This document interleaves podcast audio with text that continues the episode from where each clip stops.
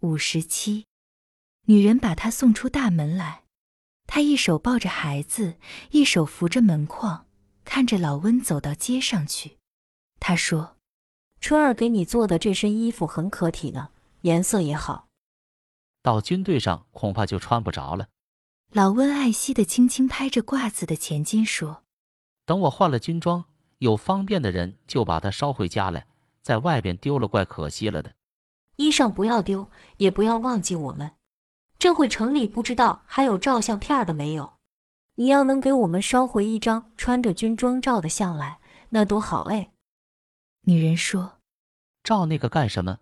光花钱。”老温说：“家去吧，我这就走了。”他走到街上来，往东西两头一看。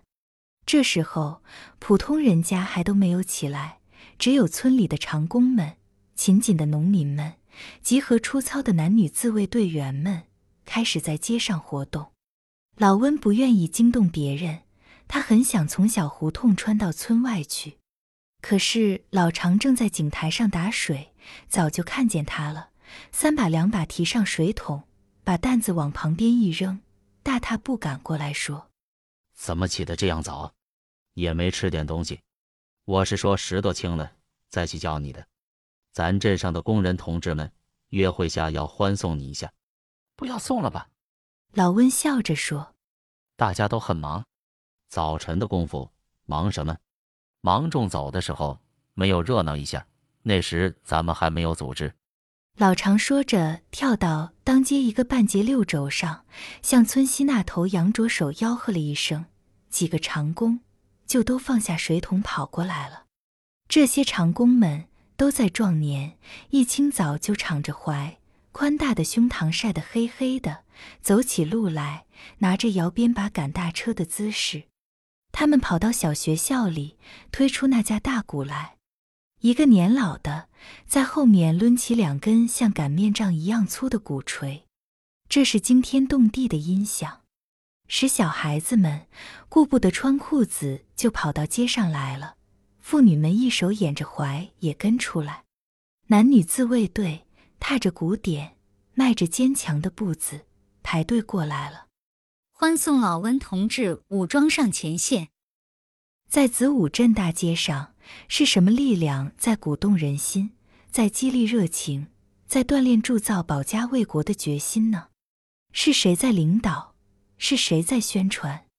同志们，乡亲们，老常站在六轴上说：“老温同志就去参加咱们的八路军了。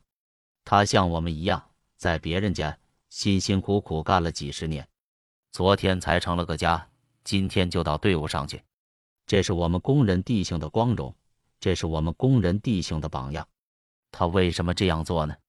还是叫老温同志自己给我们讲究讲究吧。他说完，就从六轴上跳下来。老温不愿意登台讲话，过去两个长工差不多是把他抬到六轴上去。他站稳了，慢慢的说：“我为什么要这样做呢？工人弟兄们会明白我的心思。”我糊涂了几十年，从去年七月间到现在，才从一连串的实际事儿里看出一个道理来。我从共产党八路军这里看见了咱们的明路，日本和张英无过来了，那就是咱们的死路。只有这个八路军才能保卫我们的国家，才能赶走日本。只有参加这个八路军，才能解放我们工人和那些受苦受难的人们。老温哥，你先走一步，我们就跟上来。子午镇十几个长工围着老温到村外来。这样晴朗的天气，大鼓的声音是多么清脆，远近十几里都可以听到了。更何况那侧着耳朵站在小小庭院里的新人，光荣随着大锣大鼓的声音飞到小院里来了，飞到女人的耳朵边，小孩的头顶上，它旋转着，跳动着。长久不能消散，一直到战争的胜利。到百渡口，老温才伸着大胳膊把人们拦回去。在五龙堂的堤头上，又有很多人站在那里欢迎他了。到城里一共是十八里路，在这十八里路上，老温有几十年的感触。到了城里，他才觉得肚里饿了，在十字街口找了一家豆腐脑棚，坐在临街的一张白木桌旁边的板凳上。掌柜的用围裙擦着手过来，老温说：“盛一碗，多加醋蒜，称一斤馒头。”他掏出烟袋，抽着，望着大街上来往的车马军队。在过去，无论是赶集上庙、出车走路，他最注意的是车马、牲口的毛色、蹄腿的快慢、掌边的手艺、车棚的搭法、车脚的油漆、车轴的响动。今天他注意的是军队，在他眼里，今天的队伍已经不像去年冬天。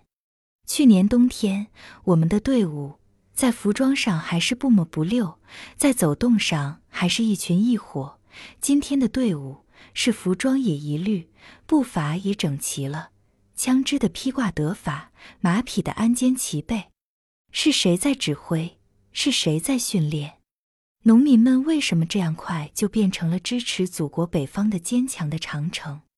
从今天起，老温也就不是给当家的收割几亩庄稼、看养几匹骡马，他的职责扩大了，他是保卫这一片广大的乡土、关心祖国的前途的人民战士了。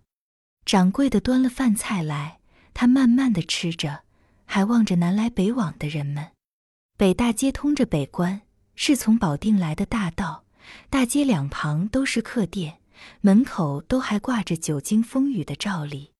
现在车马不多，街口上只有两挑卖馒头的柜子，几只卖青菜的筐子。从北边过来一个老年人，他的头发多日不剃，布满风尘，脸晒得很黑，皱纹像一条条的裂口。一身黑色洋布裤褂被汗水蒸染，有了一片一片的白茧。脚下的鞋帮飞了起来。用麻绳捆在脚背上，这是一位走过远道的人，他已经很疲乏了。可是使人看得出来，这是一个好强的汉子。走在人群里，他拿着一种硬架势。从这个架势，老温猜想，这也许是一位赶四五套大车的好把式。老人后面有一位中年妇女，她穿一身蓝色洋布裤褂，头上的风尘。脸上的干裂和老人是一样的，他背着一个黑色的破包袱。老人走到十字街口，等女人跟了上来，笑着说：“这可就到了，这就到家了，还有十八里路。你看看，这就是我们县里最热闹的西大街。你看那座石牌坊，是明朝的物件了。那我们就歇息一下子吧。”女人说话是外露口音，要歇息歇息。老人说：“还要吃点东西，来吃碗豆腐脑。我有七八年不吃这家的豆腐脑了。”老人招呼着女人坐在老温对面的板凳上，女人侧着身子，把包袱放在脚底下。老人的口音，老温听着很熟。他仔细看了看，从老人那在高兴的时候眼睛里的跳动的神采，他认出这原来就是他多年的老伙计。秋芬和春儿的父亲吴大印，大印哥，是你回来了呀！老人站起来看了看，就抓住了老温的两只手。掌柜的端来两碗豆腐脑，老温说：“再拿二斤馒头来，一块算账。”哎呀，大印哥，这咱们可就团圆了，就差你一个人了。他拉着吴大印坐在他的身边。大印说：“我出去七八年，没有一天不想念你们。”人一年比一年的老了，在外边又剩不下个钱，光想回来，可没有盘缠呀。今年听说咱们这里也有了八路军，改了示派，我就一天也待不下去了。走，要饭吃也要回老家。老弟，这一路真不容易啊，全凭你哥哥从小卖力气修下的这副腿脚，换换别人，早躺在大道旁边了。老常兄弟好吧？忙中了，都好。老长哥是咱镇上的工会主任，老温说：“芒种去年就参加了八路军。我对你说吧，咱这里可大变样了。庆山也回来了，是一个支队的司令。你看，你看。”大印对那女人说：“这个支队的司令就是我们那个大女婿。女人正低着头吃饭，抬起头来笑了。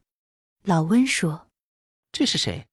这是，：“大印说，这是你的新嫂子，出外七八年，这算是那唠头。我们这里的妇女可提高了，到镇上就要参加妇女抗日救国会了。老温高兴地说。春儿就是主任，春儿就是咱们那小闺女。大印又对女人介绍。